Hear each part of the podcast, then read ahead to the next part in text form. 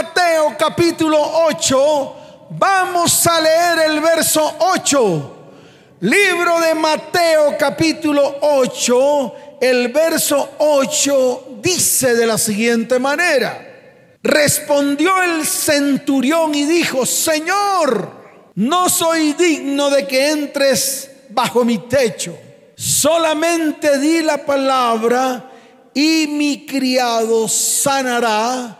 Amén y amén. ¿Cuántos dicen amén? ¿Cuántos quieren que Dios diga la palabra?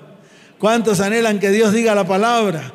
Levante su mano y dígale, Señor, hoy anhelo que tú digas la palabra y todo lo que está en tinieblas, en mi vida, en mi hogar, en mi familia y en mi descendencia, será transformado en luz. Señor, ese es el tiempo en el cual quiero recuperar la autoridad espiritual que he perdido por causa de mi pecado, mi maldad y mi iniquidad. En el nombre de Jesús, ¿cuántos dicen amén? Dele fuerte ese aplauso al Señor.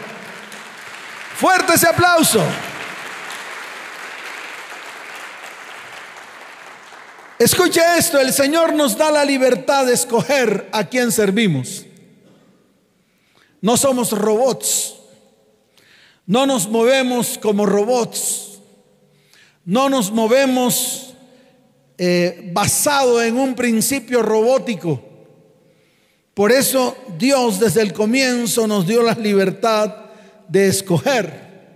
De hecho, nos entrega el libre albedrío, que es la facultad otorgada al hombre de elegir su camino y se lo vuelvo a repetir, el libre albedrío es la facultad que tiene el hombre de elegir su camino.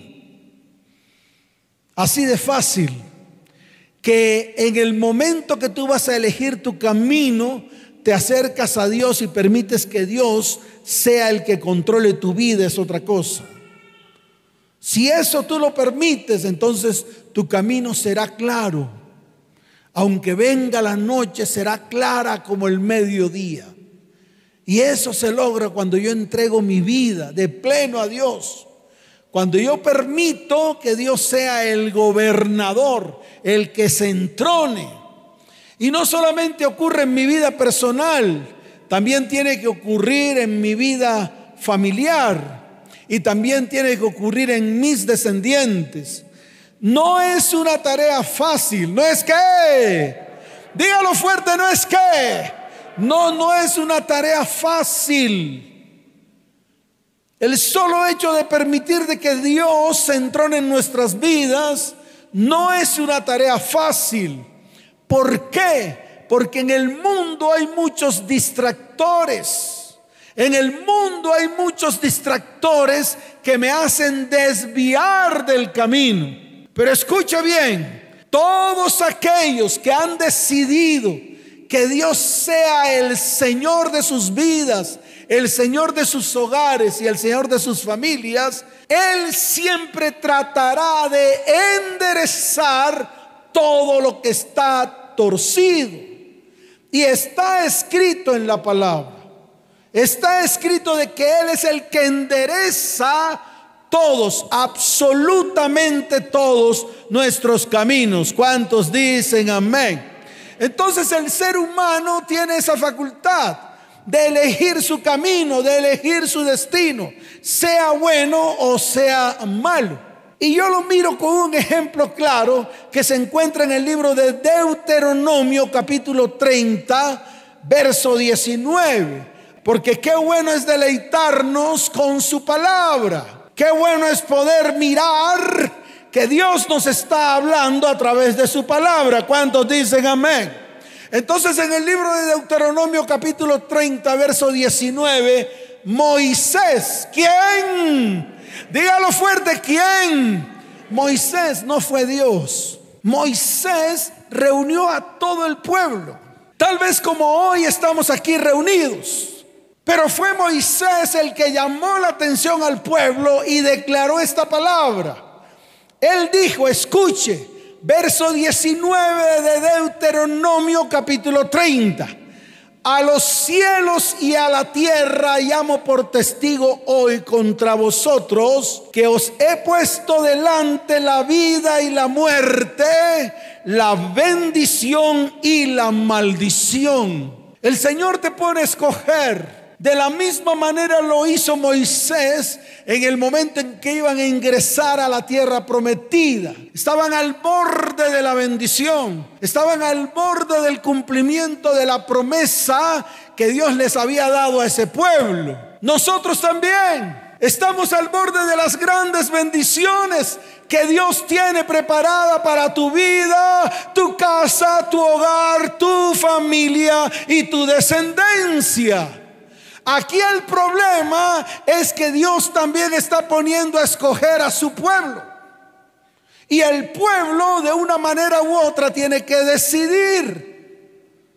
¿Cuántos quieren decidir? Levante la mano. Levante la mano, a ver. Yo no quiero ver caras de cuchiflí. Yo quiero ver personas decididas porque están aburridos, están hasta aquí de llevar la vida que llevan. Quieren que todo en sus vidas se ordene. ¿Cuántos quieren que todo en su vida se ordene? Levante la mano. Comience por usted. Comience tomando la decisión. ¡Ay, Diosito lindo! No. No es así. No es como le enseñaron mal enseñados. A todos les enseñaron mal enseñados. Diosito lindo. Él lo hace todo. No es así. Él lo hace, sí, solo sí, usted decide que Él lo haga. ¿Sabe por qué? Porque está escrito, Él está a la puerta y llama. Si usted abre la puerta, Él lo hace. Si usted deja la puerta cerrada, porque a usted le gusta todo lo que está haciendo detrás de la puerta, nada va a pasar. Y eso tiene que quedarle claro a usted. Mire, cuando yo observo los milagros que el Señor hizo en la tierra y cuando observo los milagros que también hicieron los grandes profetas en el Antiguo Testamento, me doy cuenta que Él siempre puso a hacer tareas a la gente. Y yo le puedo mencionar algunos porque quiero hacer un paréntesis con respecto a esto, que es importante. Yo quiero que usted aprenda, yo quiero que usted lo mire con detenimiento y vea la palabra con detenimiento, para que Dios le hable de una manera clara y usted comience a actuar. Escuche, yo no sé si usted se acuerda el milagro de la viuda, de esa viuda que se le murió su marido por causa de que el marido desobedeció. Yo no sé si, usted se acuerda de Jaycee, que corrió tras Naamán para recibir los presentes y él pensó que nadie lo veía. Cuando vino donde el profeta Eliseo, el profeta Eliseo le dijo, ¿qué hacías tú corriendo tras Namán buscando los presentes? Él dijo una tremenda mentira, dijo, no, Señor, yo no, eh, yo no. Y entonces eh, llega Eliseo y le dice, ¿tú crees que cuando tú corrías hacia Namán, mi corazón no estaba allí? Y eso es lo que muchas veces creemos. Hacemos cosas y nos escondemos detrás de la puerta. Así como hicieron Adán y Eva, se escondieron. Y el Señor se movía, se movía y decía, ¿dónde estás Adán? ¿Cómo decía Dios? Dígalo fuerte, ¿cómo decía Dios? Reemplace a Adán por su nombre. Reemplace a Adán por su nombre cuando usted se escondía. Cuando usted pecaba y se escondía detrás de la puerta creyendo que nadie lo veía ni nadie lo oía. Y Dios siempre andaba por allá merodeando y preguntaba, ¿dónde estás? Diga su nombre, ¿dónde estás? Dígalo fuerte, ¿dónde estás? Eso a mí me decía, ¿dónde estás Luis? Y yo me asustaba. ¿Dónde estás Luis? ¿Tú crees que no te veo? Y eso lo hemos hecho todos, así de fácil. Jaycee murió por causa de su mentira por causa de su desobediencia. Y la mujer, la esposa, pues obviamente quedó viuda. ¿Cómo quedó la esposa? Diga, obviamente quedó viuda. El problema, escuche bien, es que esta mujer viuda y este varón, el esposo que murió, dejó muchas deudas. ¿Dejó qué? Muchísimas deudas. Hasta tal punto que en ese tiempo tenían que pagar las deudas con los hijos. Es decir, venían los acreedores y le decía a la persona, me debes tanta plata. La persona obviamente le decía, no tengo dinero. Y llegaba el acreedor y le decía, pues, me vas a tener que dar uno de tus hijos. En este caso tenía dos hijos y ambos hijos se los iba a llevar el acreedor. Y fue donde el profeta Tal vez a reclamarle, tal vez a decirle, profeta, dame billete porque es que no tengo. Y mis hijos se los va a llevar el acreedor porque debo mucha plata. Tu siervo me dejó endeudada. Y te corresponde a ti porque era siervo tuyo darme la plata que él dejó de deuda.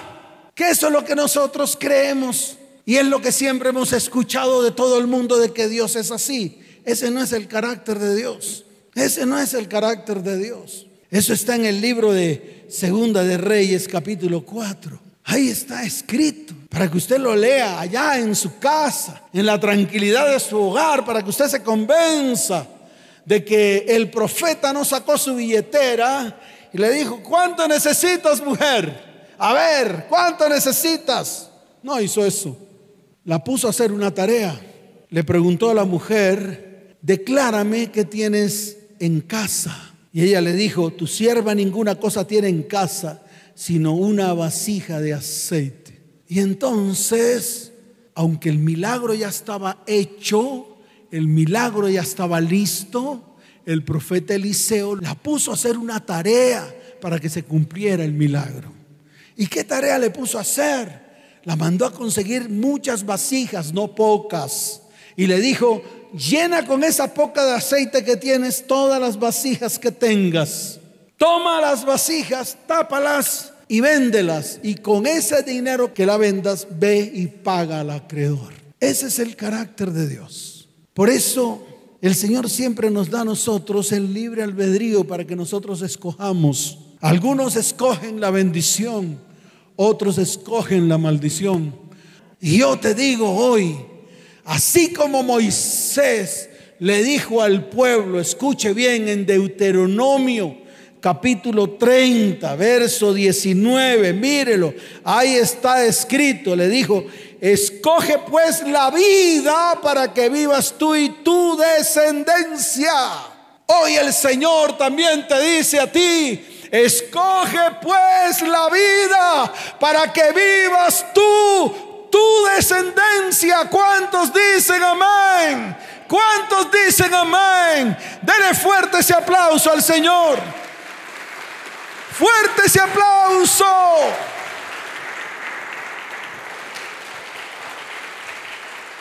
Ahora, es problema tuyo si escoges la muerte. Es problema tuyo si escoges la maldición. Normalmente el ser humano escoge la maldición. Normalmente normalmente siguen las mismas, normalmente no toma decisiones. Eso nos ha pasado en las consejerías. ¿Sabe qué nos pasa en las consejerías? Damos el consejo y a la gente el consejo le entra por aquí y le sale por aquí. ¿Saben por qué?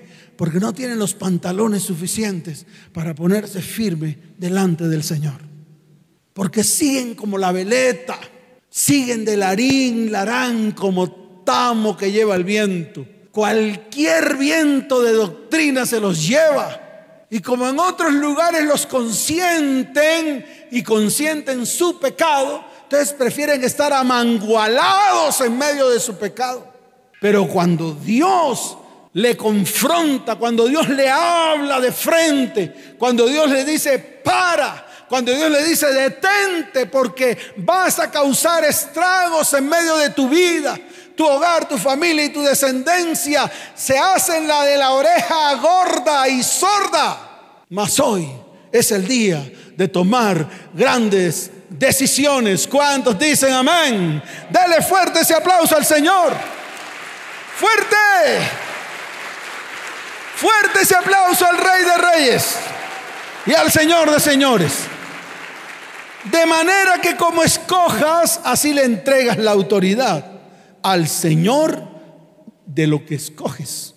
Si tú le entregas la autoridad al Señor de las tinieblas, pues en tu casa reinará las tinieblas.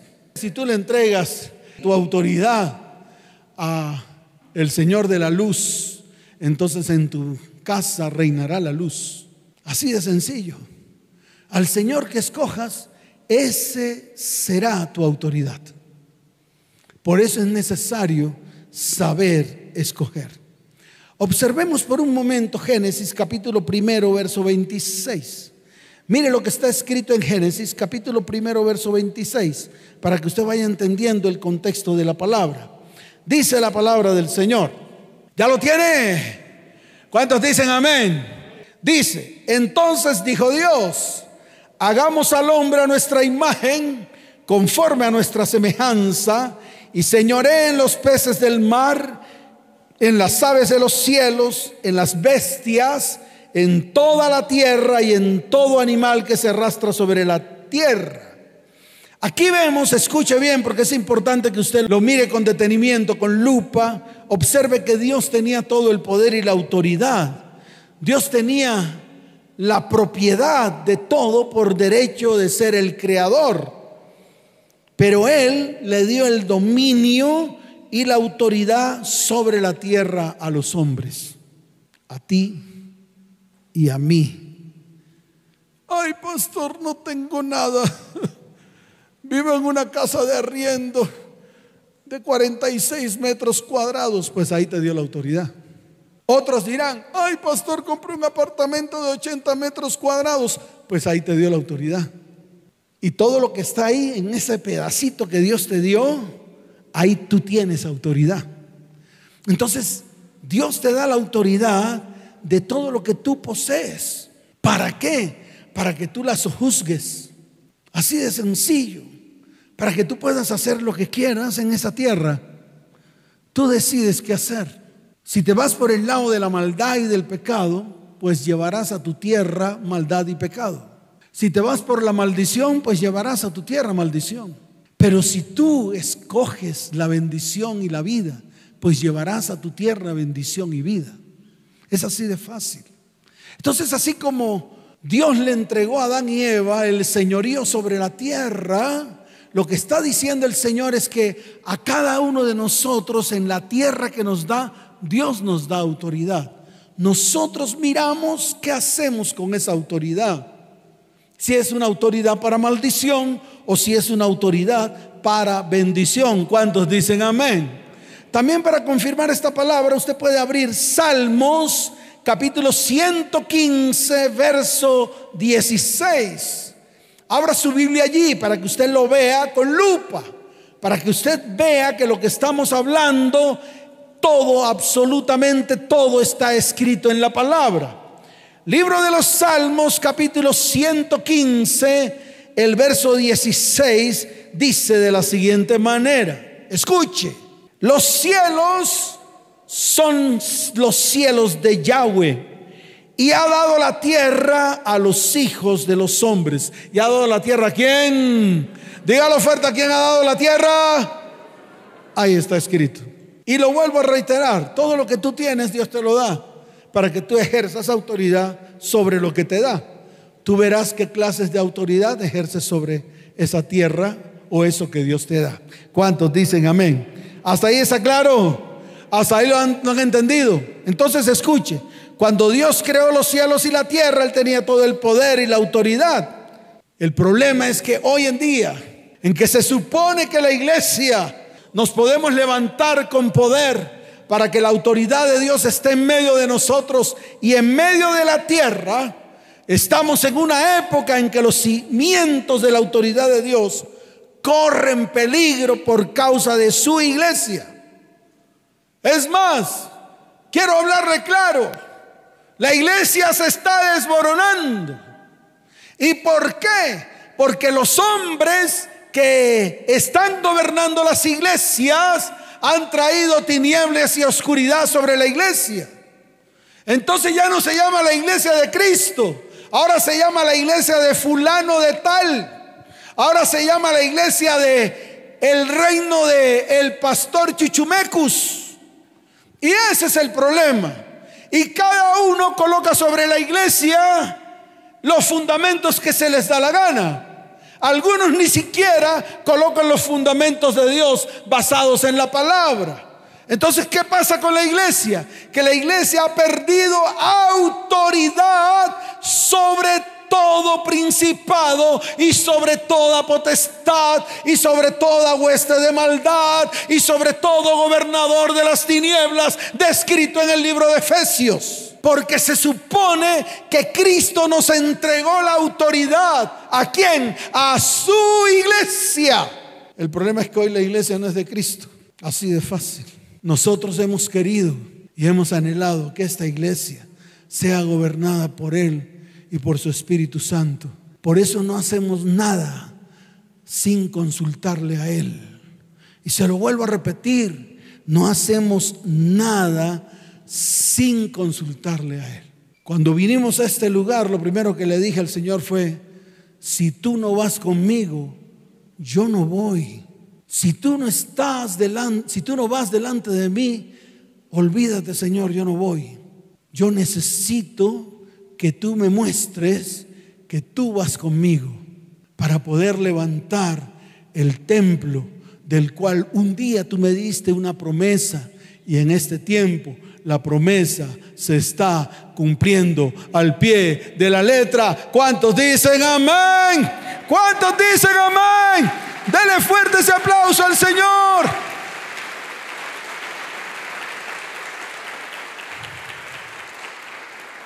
Por eso la iglesia de Cristo está, eh, está desmoronándose.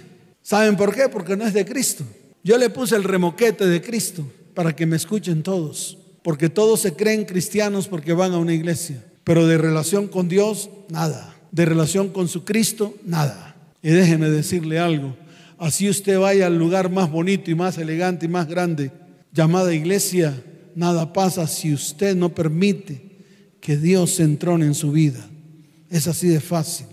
Porque si eso no ocurre, se va a desarmar su vida, se va a desarmar su hogar, se va a desarmar su familia y se va a desarmar su descendencia. Por eso es necesario afirmarnos, es necesario tomar decisiones para poder recuperar la autoridad espiritual que hemos perdido por causa del pecado, la maldad y la iniquidad, con la cual hemos cedido la autoridad al reino de las tinieblas. Y yo te invito hoy, y no puede pasar de hoy, porque vienen los mejores tiempos. El Señor lo dijo, cosas que ojo no vio, ni oído yo, ni han subido al corazón del hombre, son las que yo he preparado para bendecirte. Y esa palabra está en lo más profundo de mi corazón y tiene que estar en lo más profundo del corazón de la iglesia. ¿Cuántos dicen amén?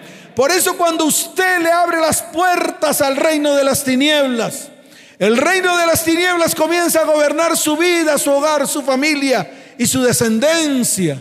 Así de fácil. Cuando usted permite esto, entonces se vuelve su casa como una capa espesa, oscura. Y comienza el cónyuge a maldecir al cónyuge. Y comienzan los padres a maldecir a los hijos. Y comienzan a maldecir incluso todo lo que Dios les ha entregado. Y comienza la pornografía a gobernar la casa. Y comienza el adulterio a gobernar la casa. Y comienza la mentira a establecerse en su hogar. Y comienzan las iras, las contiendas. Al final, desastre total que los lleva a divisiones y que los lleva a destrucción. Y eso es lo que está pasando hoy en día. Por eso tenemos que pararnos firmes. Por eso es necesario desalojar. Es necesario que, dígalo fuerte, es necesario que desalojar, quitar, arrancar toda tiniebla que hemos permitido que entre a nuestra vida, a nuestra casa, a nuestro hogar y a nuestra familia que le hemos abierto la puerta. Y cuando le abrimos la puerta, déjeme decirle algo, viene la destrucción. Y esto usted lo tiene que entender. ¿Cuántos dicen amén? ¿Cuántos dicen amén? Dele fuerte ese aplauso al Señor.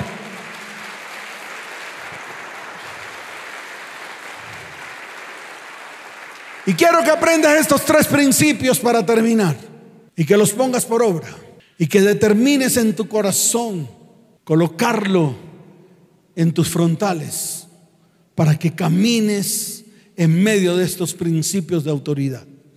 Número uno, la autoridad se fundamenta en la santificación. La autoridad se fundamenta en qué? Dígalo fuerte, ¿en qué? Palabra que a nadie le gusta. La palabra santo a muchos no le agradan porque siempre sacamos un remoquete que dice es que somos seres humanos y nos equivocamos. Y usted basa su vida en ese refrán y en ese dicho mundano, diabólico y satánico. La palabra santo significa apartado, tomar la decisión de apartarse para Dios. No quiere decir con eso que usted no ejerza o haga sus actividades diarias de ninguna manera. No se trata de eso. Se trata de que en usted, en su casa, en su hogar, en su familia, en su descendencia, los principios de Dios se establezcan en todas las áreas. En el área económica, pidiéndole a Dios que le ayude a ser sabio para manejar sus finanzas. En el área física, en el área sexual, en el área emocional y en el área espiritual. Y es importante que esto comience a suceder en medio de usted. ¿Cuántos dicen amén? Por eso, si usted anhela tener autoridad en su casa, santifíquese usted. Así de fácil. Porque si usted no se aparta para Dios, déjeme decirle algo, nadie le va a parar bolas. Ay, mis hijos son rebeldes. Mi, mi esposo es un rebelde. Mi mujer es una rebelde. Todos en la casa hay rebeldía. Ellos hacen lo que se les da la gana. Pastor, dígame qué hago, qué hago, qué hago. Y los quedo mirando y le digo, si usted no aplica la santidad de Dios en su vida, primero que todo, si usted no es el ejemplo, si usted no muestra a Dios, si usted no muestra al Señor en su vida, muy difícilmente los que están en su hogar le seguirán. El problema es que nosotros ponemos cara cuchiflí, somos hipócritas y aún más mentirosos. ¿Usted cómo pretende que sus hijos no mientan si usted es el primer mentiroso? Si cuando llega el acreedor a su puerta, usted le dice a su hijo, dígale que no estoy. Cuando usted está en medio de sus vagabunderías y llega a su casa, lo primero que le dice a su mujer es una mentira de este tamaño. Cuando usted coge su sueldo que se supone que es para su casa, para su familia, no para usted, usted comienza a decirles a su mujer mentiras. Es más, le da chichiguas a su hogar. En cambio a, a los demás, a sus amigos y a todos los demás le da la grosura de la fuerza de su trabajo. Tiene que comenzar a cambiar esos principios y esos son principios de santificación. Todo lo que usted se gana, escuche bien, es para su familia honre a Dios y honre a su familia. Pastor, no lo merecen. No lo merecen, ¿por qué? Porque usted lo dice. Porque es su pensamiento pervertido. Porque es la manera como usted ve su familia. Como una piltrafa y como lo peor que hay. Pues usted está equivocado. Porque lo más valioso que Dios le entregó a usted fue los hijos, porque los hijos son herencia de Yahweh. Lo más valioso que Dios le dio a usted fue la mujer que parió sus hijos. Y lo mismo usted, mujer. Lo más valioso que Dios le dio a usted fue la simiente que vino a través de su cónyuge. Así que es el tiempo de honrar lo que tenemos que honrar por encima de lo que usted diga. Porque lo que usted dice va en contra de lo que está escrito en la palabra. Entonces escuche, la autoridad se cimienta y se fundamenta en la santidad. Dios es la máxima autoridad. En consecuencia, tenemos que aprender a santificarnos, a separarnos de lo inmundo y de lo profano. Cuantos más apartados y sujetos a la autoridad de Dios, seamos, más podremos ser autoridad de Dios en medio de nuestra tierra. ¿Cuántos dicen amén? ¿Cuántos dicen amén? Dele fuerte ese aplauso al Señor.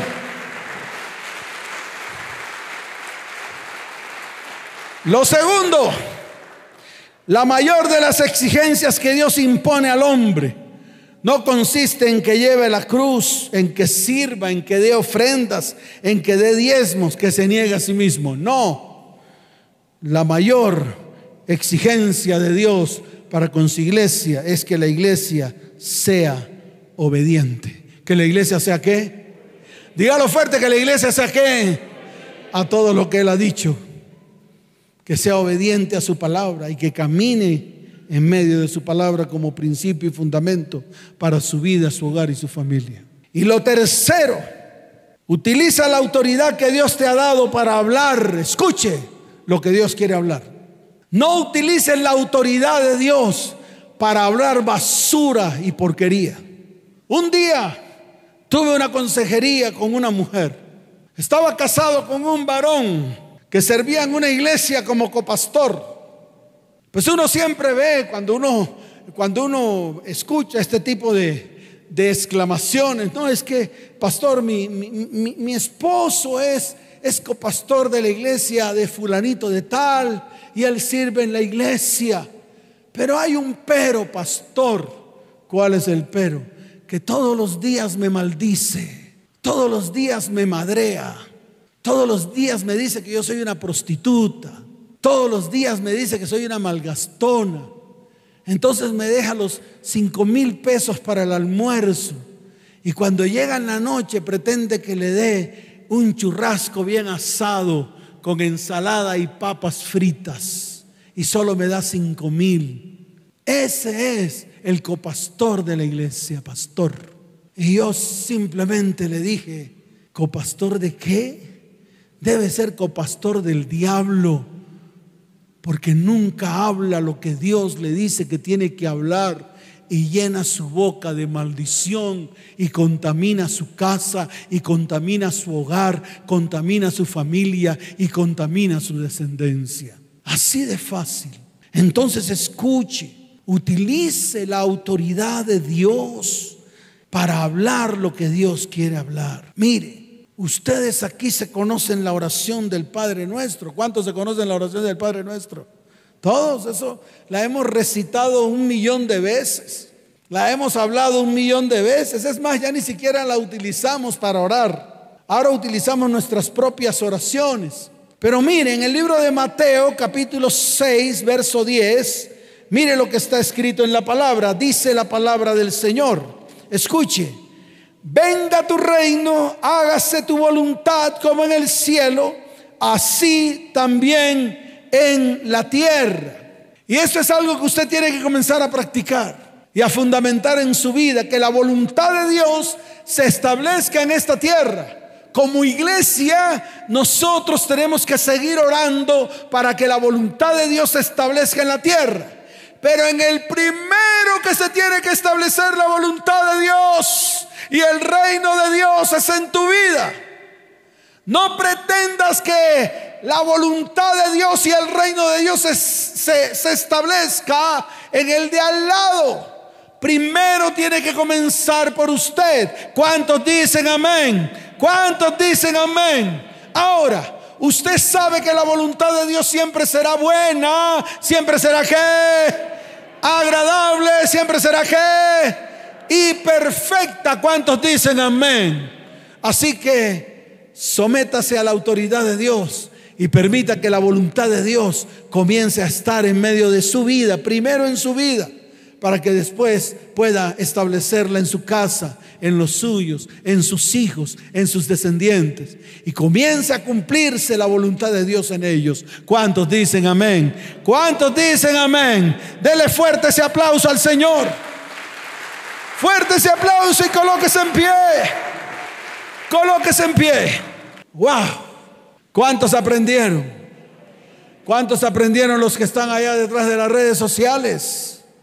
Muy bien, levante su mano derecha, iglesia, y dígale, Señor, hoy es el día en el cual quiero que tu autoridad, tu reino y tu voluntad se establezca en medio de mi vida, en medio de mi casa, en medio de mi hogar, en medio de mi familia y en medio de mi descendencia.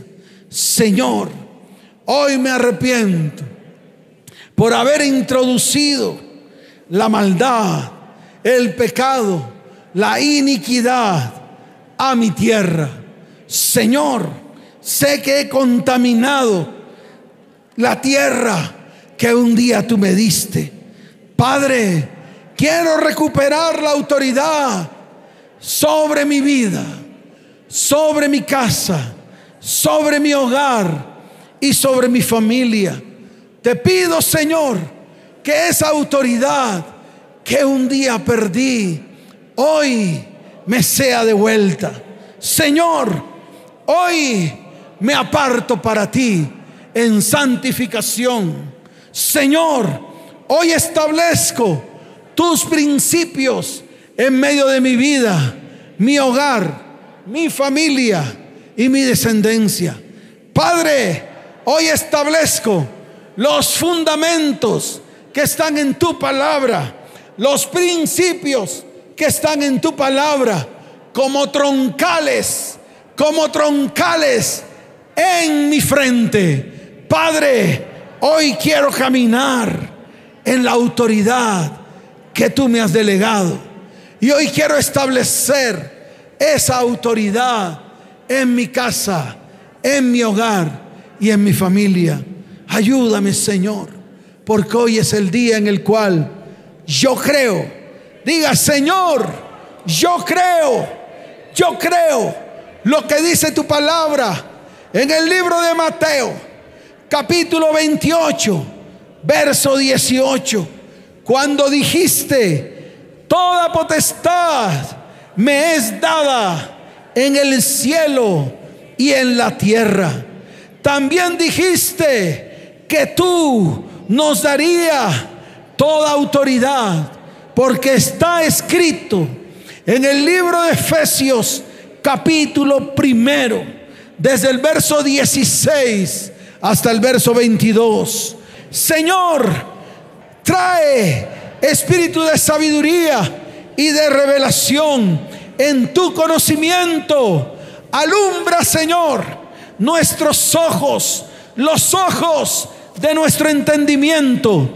Quiero saber cuál es la esperanza a que he sido llamado y cuáles las riquezas de la gloria de su herencia para nosotros los que hoy nos hemos apartado para ti. Señor, queremos entender cuál es la supereminente grandeza de su poder para con nosotros, lo que hoy hemos creído. ¿Cuántos han creído? ¿Cuántos han creído? Dígale, Señor, según la operación del poder, de la fuerza de Dios, la cual operó en Cristo, resucitándole de los muertos y sentándole a su diestra en los lugares celestiales, sobre todo principado, autoridad y poder y señorío y sobre todo nombre que se nombra no solo en este siglo, sino también en el venidero. Y sometió todas las cosas bajo sus pies y lo dio por cabeza sobre todas las cosas. A nosotros que somos su iglesia, la cual es su cuerpo, la plenitud de aquel que todo lo llena en todo. ¿Cuántos dicen amén?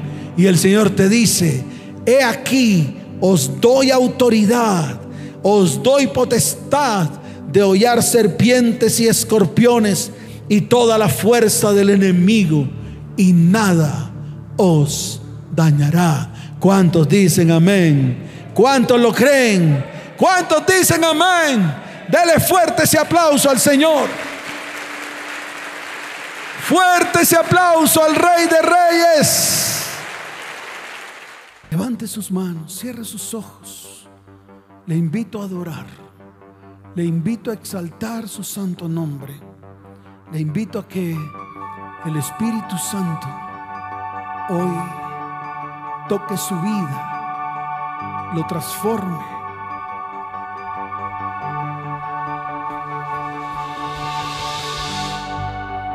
La atmósfera cambiando está. Tu espíritu está aquí.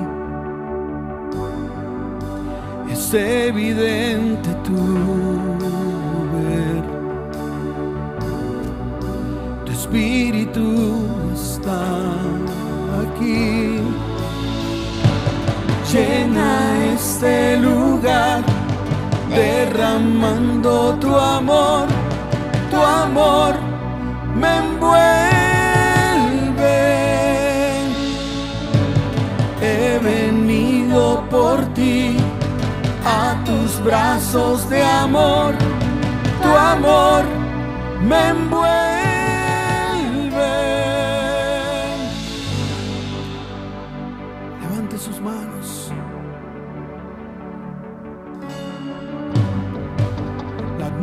Atmósfera cambiando está. Tu espíritu está aquí. Es evidente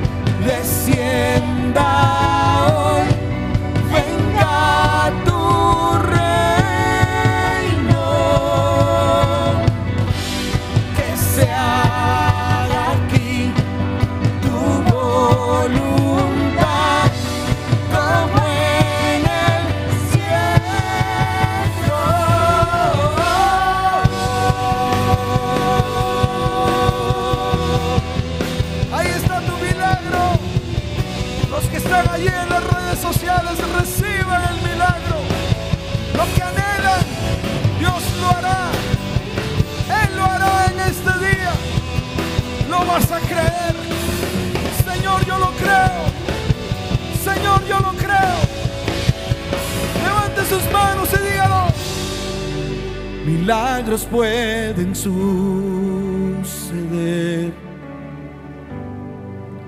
Tu espíritu está aquí. Es evidente tu mover. Tu espíritu está aquí.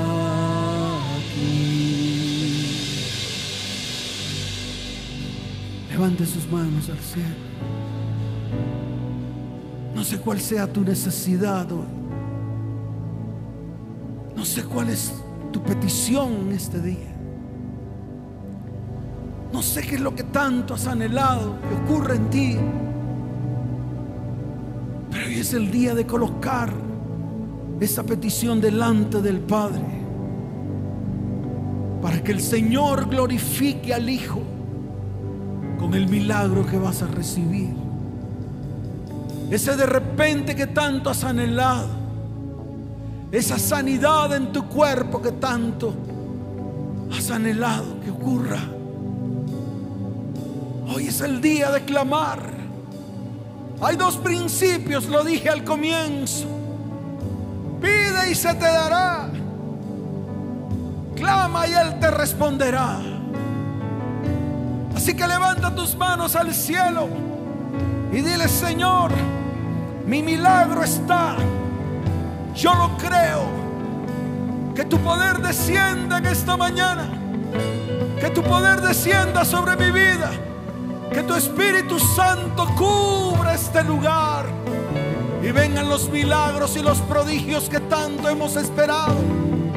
Que cosas que ojo no vio ni oído yo ni han subido al corazón del hombre. Son las que Dios ha preparado para esta iglesia usted lo va a creer. ¿Cuántos dicen amén? Levante sus manos al cielo. Alce su voz. Y dígalo fuerte. Fuerte, dígalo. Que tu poder descienda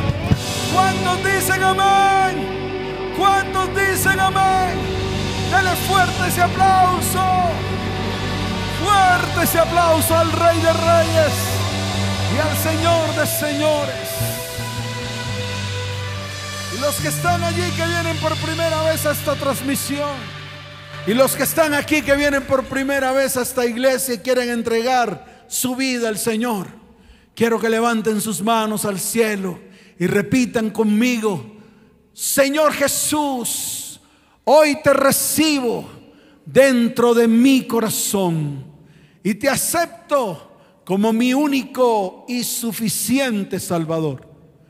Con tu pluma y con tu libro, escribe mi nombre Allí plasma mi nombre en tu libro y no lo borres jamás. Señor, ayúdame. Necesito que te entrones en mi vida, en mi casa, en mi hogar y en mi familia, en el nombre de Jesús. Amén y amén. ¿Cuántos dicen amén? ¿Cuántos dicen amén? ¿Cuántos dicen amén? Y todos aquellos que hoy han aceptado al Señor en su corazón o aquellos que tienen peticiones o aquellos que anhelan, escuche bien, una consejería con nosotros en estos momentos.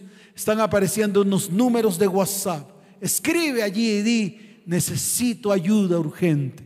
Nosotros extenderemos nuestra mano, así como un día Dios la extendió sobre nuestras vidas. Así de fácil. Iglesia, levanta tus manos al cielo. Los que están aquí, los que están allí, los voy a bendecir. Padre, bendice a tu iglesia. Amado Señor, te doy gracias por tu iglesia. Este es el inicio y el comienzo de cosas grandes en medio de tu iglesia. Porque se ha puesto firme tu iglesia para hacer tu voluntad y establecer tu autoridad sobre sus vidas, hogares, familias y descendientes. Llévalos en paz y en bendición a sus hogares, a sus actividades. Y te doy gracias en el nombre de Jesús. Amén y amén. Dele fuerte ese aplauso al Señor. Que el Señor les bendiga y les guarde. Les amo con todo mi corazón. Nos vemos. Chao, chao. Bendiciones.